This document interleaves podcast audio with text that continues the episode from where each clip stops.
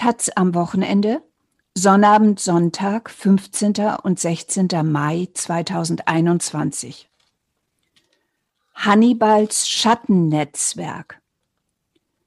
Ein deutscher Soldat. Er hat sich als syrischer Flüchtling ausgegeben, ist als Rechtsextremist eingestuft und soll Terroranschläge geplant haben. Ab kommender Woche steht der Bundeswehroffizier Franco A. vor Gericht. Wer ist der Mann? Aus Offenbach, Weinböhler, München und Berlin Sebastian Erb und Daniel Schulz. Am Abend des 3. Februar 2017 nehmen Polizistinnen im Flughafen Wien-Schwechat einen deutschen Staatsbürger fest. Er hat versucht, eine Pistole aus einem Versteck in einem Behinderten-WC zu holen. Dort hatte er sie zwei Wochen zuvor deponiert. Eine Putzkraft entdeckte die Waffe jedoch und die österreichische Polizei installierte eine Falle. Der Festgenommene heißt Franco A. Er ist 28 Jahre alt geworden und Oberleutnant der Bundeswehr, stationiert beim Jägerbataillon 291 im französischen Illkirch. Seine Vernehmung beginnt laut Protokoll um 23.33 Uhr. Zugleich beginnt auch einer der aufsehenerregendsten Fälle der bundesdeutschen Kriminalgeschichte. Das Land kennt Franco A. heute als falschen Syrer und als mutmaßlichen Rechtsterroristen. Ab Donnerstag steht er deswegen in Frankfurt am Main vor Gericht. Den Wiener VernehmerInnen erzählt Franco A. 2017, dass er mit Kameraden den Ball der Offiziere in der Hofburg besucht habe. Am nächsten Tag sei er noch betrunken gewesen, er habe die Waffe beim Pinkeln in einem Busch gefunden, sie eingesteckt und vergessen. Erst am Flughafen sei ihm wieder aufgefallen, was er da mit sich herumtrage, und er habe die Pistole in der Toilette versteckt. Zwei Wochen später wollte er sie wiederholen und angeblich der Wiener Polizei übergeben. Knapp drei Stunden dauert die Vernehmung. Franco A. rückt sein Handy samt PIN heraus, dann darf er gehen. Vorerst. Die deutsche Polizei findet später heraus, dass Franco A. die Pistole wohl bereits im Juli 2016 in Paris gekauft hat. Es handelt sich um eine Waffe des Herstellers MAPF Modell 17 Kaliber 7,65 mm. Solche Waffen haben Wehrmachtsoffiziere im besetzten Frankreich benutzt. Die von Franco A. ist geladen mit sechs Patronen. Auf seinem Smartphone finden die ErmittlerInnen Sprachaufnahmen und Fotos auch von einem mutmaßlichen Anschlagsziel.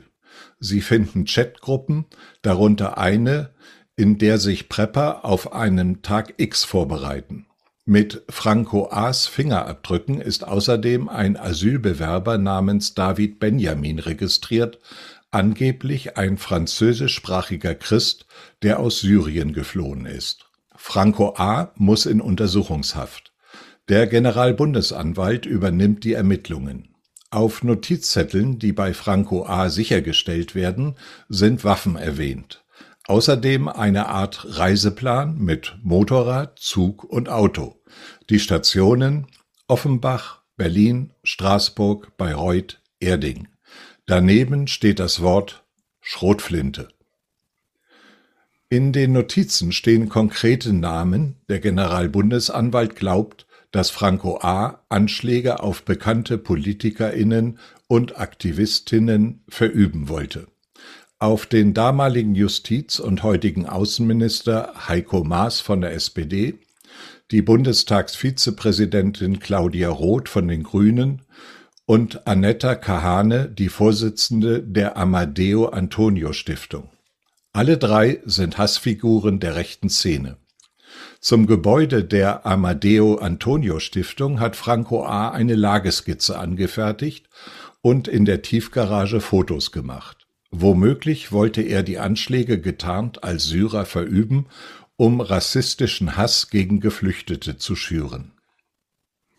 Der Fall Franco A. setzt Bundeswehr und Politik unter Druck. Die damalige Verteidigungsministerin unterstellt der Armee ein Haltungsproblem und lässt Kasernen auf Wehrmachtsdevotionalien und durchsuchen. Durch journalistische Recherchen entsteht der Verdacht, dass Soldaten und andere Sicherheitskräfte rechtsextreme Netzwerke gebildet haben. Die Behörden versuchen das klein zu halten, doch die Taz und andere Medien fördern immer mehr Belege zutage. Jetzt steht dennoch nur ein Angeklagter wegen Vorbereitung einer schweren staatsgefährdenden Gewalttat vor Gericht. Franco A. Er ist längst aus der Untersuchungshaft entlassen und von der Bundeswehr suspendiert. Um ein möglichst genaues Bild von dem Soldaten und dem Netzwerk um ihn herum zu zeichnen, haben wir Ermittlungsunterlagen ausgewertet, außerdem Urteile und Gerichtsbeschlüsse, Papiere des Verteidigungsministeriums und interne Unterlagen aus den Organisationen, mit denen Franco A. zu tun hatte. Wir konnten geheime Chatgruppen einsehen und mit Menschen aus seinem Umfeld sprechen und mit Personen, die mit dem Fall beruflich befasst sind. Im Jahr 2019 haben wir auch mit Franco A. gesprochen. Mehrere Stunden lang zitieren dürfen wir ihn nicht. Auf eine erneute Anfrage hat er nicht geantwortet. Das Oberlandesgericht Frankfurt am Main hat zunächst zwölf Verhandlungstage angesetzt, um die Frage zu beantworten, ob Franco A. ein Terrorist ist.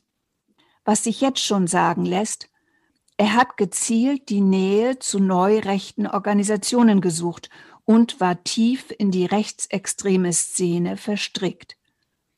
Er scheint ideologisch gefestigt zu sein, lange schon, nationalistisch, völkisch, antisemitisch. Der Soldat. Franco A. ist in der siebten Klasse als der Soldat in ihm erwacht. So steht es tatsächlich in der Zeitung seiner Offenbacher Schule. Während einer Nachtwanderung glauben die SchülerInnen, eine Gestalt zu sehen und kriegen Angst. Franco, einer der Jungen, näherte sich heldenhaft der Leiche, die da im Wald stand, hieß es in der Zeitung. Der Soldat in ihm erwachte. Die Gestalt stellt sich als altes Schild heraus. Als loyal, einfühlsam, ehrlich beschreibt sich Franco A. in seinem Abi-Buch selbst. Olympiasieger für Deutschland möchte er werden. Traumjob Soldat. Der Beruf, der ihn am meisten abschrecke Finanzbanker, Devisenhändler, Spekulant. Franco A. wächst in Offenbach auf. Seine Mutter zieht ihn und seinen Bruder neben ihrer Arbeit als Personalsachbearbeiterin groß. Zum Vater, einem italienischen Gastarbeiter, hat er keinen Kontakt. Im Haus wohnen auch seine Großeltern und sein Onkel. Der Onkel ist Dachdecker und zieht später mit seiner Firma von Offenbach nach Weinböhler in der Nähe von Dresden. Ein Teil der Familie wohnte schon zu DDR-Zeiten dort. Dem Onkel gefallen auf Facebook Seiten der AfD und von rechtsextremen Organisationen. Franco A. ist schon als Kind und Jugendlicher regelmäßig in Weinböhler zu Besuch. Das letzte Mal soll im Frühjahr 2018 gewesen sein, da hatte ihn der Generalbundesanwalt gerade angeklagt. Der Onkel will nicht mit uns sprechen, aber ein Cousin von Franco A.'s Mutter, die auch in Weinböhler lebt. Er sagt, die Vorwürfe gegen Franco seien absurd. Dass er gegen Menschen mit Migrationshintergrund sei, könne gar nicht sein, er ist ja selbst Halbitaliener.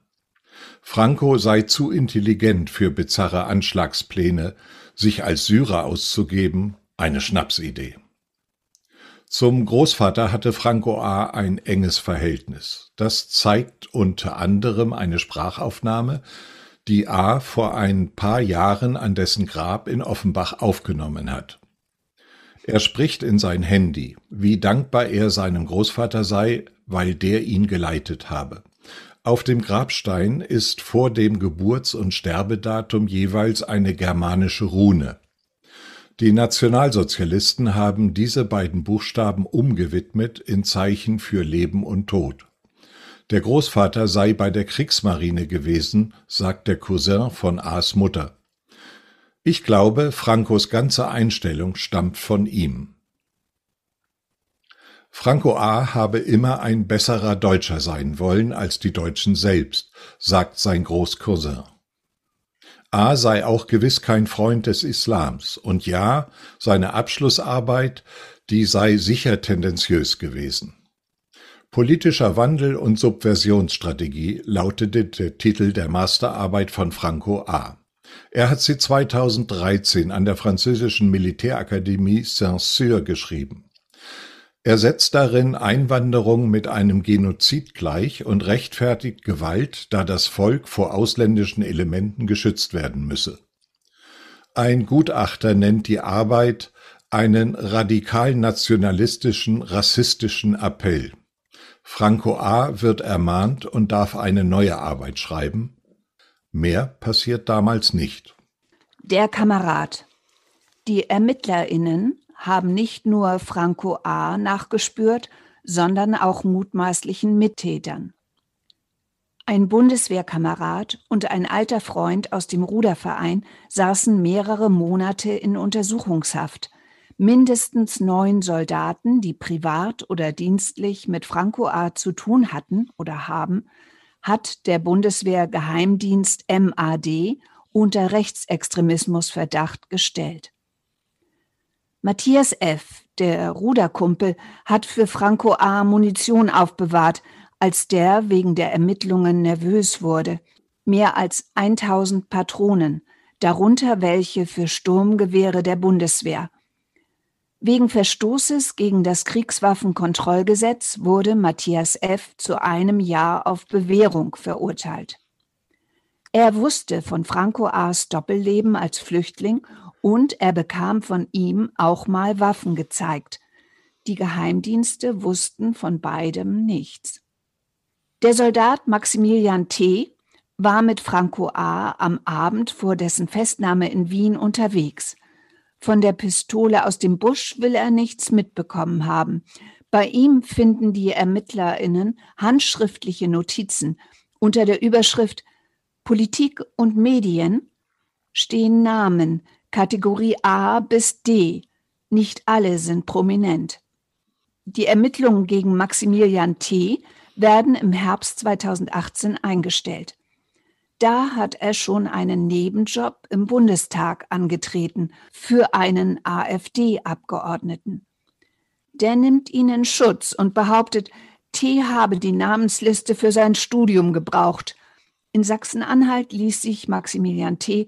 in den Landesvorstand der Jungen Alternative wählen und kandidiert bei der Landtagswahl im Juni für die AfD. Und welche Rolle spielte Josef R., ein Oberleutnant, der als Ingenieur bei der Bundeswehr arbeitet?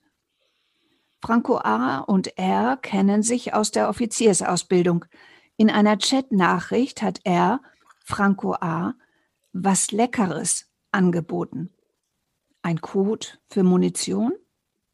Josef R. wohnt in einer hessischen Kleinstadt, wo er im März für die AfD bei den Kommunalwahlen kandidierte. Wir klingeln bei ihm. Er will nichts sagen, sein Verfahren laufe schließlich noch. Warum habe er Franco A. was Leckeres angeboten? Das habe mit dem Verfahren nichts zu tun, sagt er. Gegen Josef R.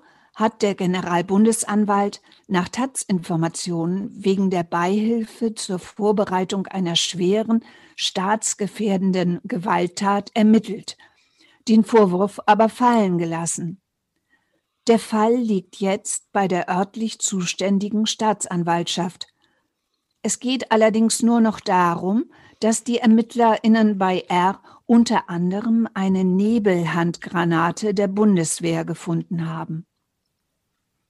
Der Prepper. Franco A. hat sich auf eine Katastrophe vorbereitet. Im Keller seiner Mutter hat er Notfallnahrung gelagert, Benzinkanister, Tabak und Schnaps.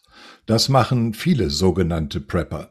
Sie wollen vorbereitet sein, wenn der Staat und die Infrastruktur zusammenbrechen. Franco A. lagert dazu noch Munition ein sowie Nebel- und Übungshandgranaten. Ein Bundeswehrkamerad lädt ihn Ende 2015 in eine Telegram-Gruppe ein. Sie nennt sich schlicht Süd. Franco A. ist dort als Frankie unterwegs. Gleich zu Beginn wird der Chat gelöscht und wieder neu aufgemacht. Einer der Wortführer begründet das mit zuvor geposteten Gedanken und Bildern. Man müsse verhindern, dass der Chat aus Sicht Außenstehender als regierungsfeindlich, rechtsextrem, putschistisch oder sonst wie eingestuft wird. Ab jetzt sollen nur noch die Chefs senden, die anderen empfangen. Interessant ist, was die Männer in der Chatgruppe Süd als problematisch ansehen und was nicht. Szenarien, in denen Geflüchtete aus Syrien gemeinsam mit US-Söldnern und Kämpfern der französischen Fremdenlegion Deutschland in eine Apokalypse stürzen, gehen als Fakten durch.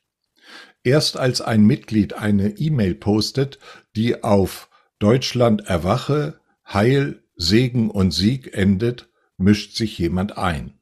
Verteidigt wird die Siegmail ausgerechnet von Frankie. Moralisierungen, wie sie hier von dir betrieben werden, sind immer wieder aufs neue Grund für beklemmten und unfreien Austausch, schreibt er. Davon sollte unsere Gruppe frei bleiben. Die Gruppe Süd ist Teil eines Netzwerks. Es gibt ähnliche Chats in anderen Teilen Deutschlands, in Österreich und der Schweiz. Ins Leben gerufen wurde das Netzwerk von André S einem Soldaten des Kommandos Spezialkräfte der Bundeswehr, der Einheit für die härtesten Einsätze. Dieser KSK-Soldat nennt sich selbst Hannibal. Er versorgt seine Mitstreiter mit angeblich geheimen Informationen. Islamisten planten Kasernen anzugreifen. Man darf den Gegner nie unterschätzen, schreibt er.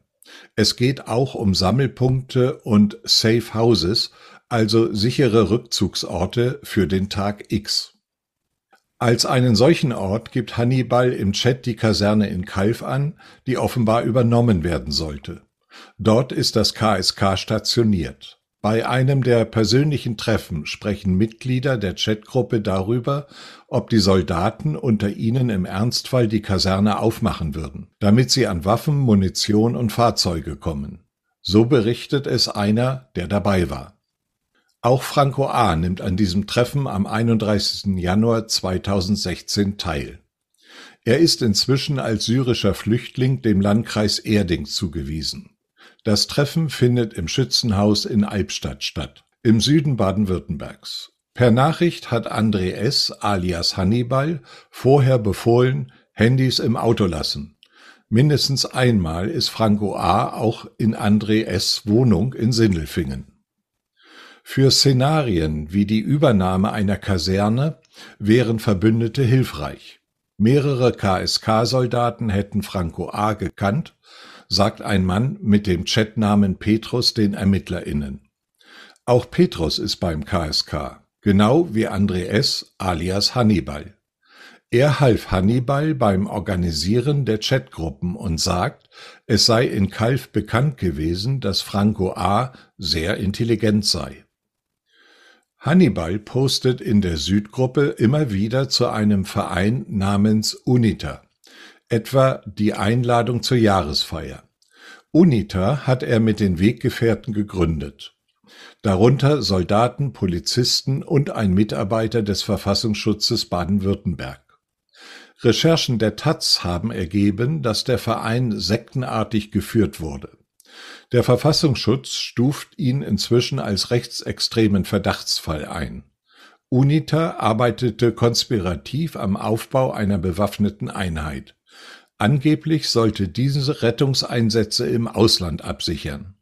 Denkbar ist aber auch, dass sie in Deutschland zum Einsatz kommen sollte, gegen die Feinde, die Hannibal und seine Chatgenossen ausgemacht hatten dass Hannibal den Ernstfall gut vorbereitet wissen wollte, zeigt unter anderem eine Nachricht in der Südchat-Gruppe, laut der Patches als Erkennungszeichen ausgeteilt worden seien. Ein Patch ist ein Aufnäher. Die Patches von UNITA zeigen das Logo des Vereins, ein Schwert, dahinter ein blaues T auf schwarzem Grund. Hundert solcher Aufnäher hat der Verein fertigen lassen, zusätzlich 25 in Camouflage. Es sind keine Fanartikel, die einfach verteilt und verkauft werden. Die Patches dienen dazu, am Tag X zu wissen, wer Freund ist und wer Feind. Zwei Uniter-Patches werden bei Franco A gefunden. Dass man am Tag X so die Guten von den Bösen unterscheiden soll, davon hat Franco A. auch einen Waffenhändler aus der Oberpfalz erzählt, den er für UNITA werben wollte und zur Gruppe Süd einlud. So hat es der Waffenhändler ausgesagt. Ihm hat Franco A. demnach von seinem G3 Sturmgewehr erzählt. Er soll es im Juli 2016 auf dem Schießstand des Waffenhändlers eingeschossen haben. Gefunden wurden die Waffen, die A neben der Pistole vom Wiener Flughafen besessen haben soll, jedoch nie. Franco A. sei nie offizielles Mitglied von UNITA gewesen, so verteidigt sich Hannibal später. Aber das ist gar nicht entscheidend. Der Chat und UNITA gingen ineinander über, bis Anfang 2017, als der Chat gelöscht wurde. Hannibal und Franco A glauben beide, dass Deutschland von Geflüchteten Gefahr droht. Sie teilen rechtsextremes rassistisches Gedankengut. Beide sind von Geheimbünden und Rittergesellschaften fasziniert. Sie halten sich für die Guten, vielleicht sogar für die Retter. Ihr glaubt immer noch, Teil dieses Staates zu sein, sagt Franco A. in einer Sprachaufnahme auf seinem Handy vom 18. Januar 2016. Man müsse sich aber davon befreien, den bestehenden Staat aufrechtzuerhalten. Jeder, der dazu beiträgt, dass dieses Konstrukt kaputt geht, tut Gutes. Der Redner Spätestens 2014 beginnt Franco A. solche Sprachaufnahmen zu machen, Gedankenfetzen, Notizen, Dialoge. Mehr als 100 dieser Aufnahmen haben die ErmittlerInnen gesichert. Wir konnten Abschriften davon einsehen. Franco sinniert über Leben, Liebe und Selbstzweifel. Mal macht er eine Ansprache an seinen Gruppenführer, mal bezeichnet er seine politischen Gegner als Schweine. Er erwähnt einen drohenden Dritten Weltkrieg. Er sagt, alles, was Hitler schlecht mache, sei eine Lüge. Ob er diese Aufnahmen verschickt hat und wenn ja, an wen, wissen wir nicht. Anfang 2016 spricht er eine Rede über die Diaspora im eigenen Lande ein. Es drohe die systematische Zerstörung Deutschlands und der gesamten Menschheit. Er spricht über einen gesteuerten Bevölkerungsaustausch und davon, dass die Zionisten versuchten, die Weltherrschaft an sich zu reißen. Im Dezember 2016 hält er eine Rede mit ähnlichem Inhalt. Dieses Mal vor Publikum beim Preußenabend in München. Man kommt nur mit Einladung hinein und das Spektrum, an das die Organisatoren des Preußenabends ihre Einladungen verschicken, reicht bis weit rechts außen. Holocaustleugner haben dort geredet, darunter Bernhard Schaub von der Europäischen Aktion – Frühere Mitglieder dieser Organisation wurden in Österreich jüngst wegen nationalsozialistischer Wiederbetätigung verurteilt. Wir treffen den Organisator des Preußenabends im April 2021 in einem Münchner Vorort. Er sitzt in einem Rollstuhl auf der Terrasse seines Hauses, die weißen Haare zurückgekämmt, die Beine sind mit zwei Wolldecken bedeckt. Er ist 96 Jahre alt. Ja, sagt er, er habe Franco A. als Redner eingeladen, es seien aber nur wenige Leute da gewesen, er selbst jedenfalls nicht. Franco A. sei ein ganz ordentlicher Typ, korrekt, höflich und dann? Jetzt stelle ich mal eine Frage. Ist es denn Unrecht, wenn jemand in der Vergangenheit forscht? Der Mann sagt, er habe Franco A. bei einer anderen verschwiegenen Gesellschaft kennengelernt, dem rechtskonservativen Jagsthausener Kreis. Das ist ein Zirkel, in dem sich seit Jahrzehnten unter anderem Militärs, Geheimdienstler, Beamte und Wirtschaftsleute aus deutschsprachigen Ländern treffen. Im Herbst 2016 standen als Redner unter anderem auf dem Tagungsprogramm der AfD-Politiker Alexander Gauland und der neurechte Publizist Bruno Bandolet. Einer der führenden Köpfe des Jagstausender Kreises, ein Ingenieur aus Salzburg, erinnert sich gut an Franco A., wie er am Telefon sagt. A. habe sich rege an der Diskussion beteiligt. Beim Preußenabend in München lautet der Titel von Franco A.'s Vortrag Das neue Selbstverständnis der deutschen Konservativen als Zentralrat der Deutschen oder Deutsche Konservative die Diaspora im eigenen Land. Die Idee eines Zentralrats geistert seit Jahren durch die rechtsextreme Szene. Die Ziele, die Franco A. damit verfolgte, waren laut Ermittlerinnen radikal. Angriffe durch die Antifa inszenieren, Verrätern das Handwerk legen. Und System zu unseren Gunsten ausnutzen, Schlüsselpositionen ausschalten oder es infiltrieren oder das ganze System zerreißen. Der Taz liegt Franco A.'s Redemanuskript vor, über das der BR zuerst berichtet hat. Darin ist vom absoluten Triumph der Liebe über dieses Teuflische zu lesen und von seinem Bekenntnis, Antisemit zu sein, da er nicht toleriere, dass eine Gruppe die Opferrolle für ewig gepachtet hat. Es geht Franco A. darum, das System zu ändern, das zulasse, dass die autochtone Mehrheit völlig untergebuttert wird. Im Redetext schwört A das Publikum auf einen Kampf ein. Wir müssen selbst Hand anlegen und dazu haben wir jedes gottgegebene Recht. Einen Tag nach diesem Vortrag bekommt Franco A. als Flüchtling David Benjamin in Bayern subsidiären Schutz zuerkannt. Fünf Wochen später versteckt er die Pistole im Wiener Flughafen.